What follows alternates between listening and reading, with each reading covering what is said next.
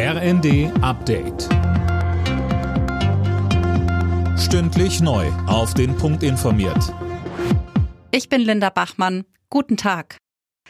In seiner Rede zur Lage der Nation hat Russlands Präsident Putin den Westen für die Eskalation des Ukraine-Krieges verantwortlich gemacht. Er sieht Russlands Sicherheit durch den Westen bedroht und drohte mit einer weiteren Eskalation des Krieges. Der CDU-Außenpolitiker Jürgen Hart wies die Vorwürfe bei Phoenix zurück. Es ist ja so, dass der gesamte Krieg auf dem Boden der Ukraine stattfindet. Und es wäre ein leichtes für Putin, diesen Krieg zu beenden. Er müsste seine Truppen zurückziehen.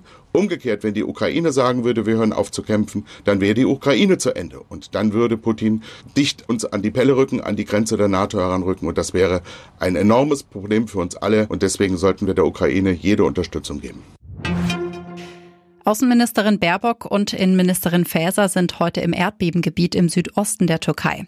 Sie wollen sich dort ein Bild von der Lage machen und mit Helfern vor Ort sprechen. Gestern hatte ein weiteres schweres Beben die Region erschüttert. Kurz vor der zweiten Verhandlungsrunde im Streit des öffentlichen Dienstes droht die Gewerkschaft Verdi damit, die Warnstreiks auszuweiten. Verdi-Chef Wernicke erwartet substanzielle Vorschläge für eine Lösung, sagte er der Rheinischen Post. Fabian Hoffmann mit mehr.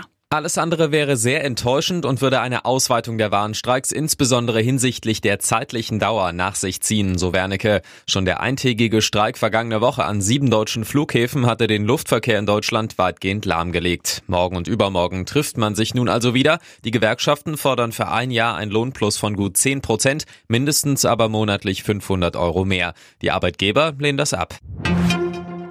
Als dritter deutscher Club startet Eintracht Frankfurt am Abend ins Champions League Achtelfinale.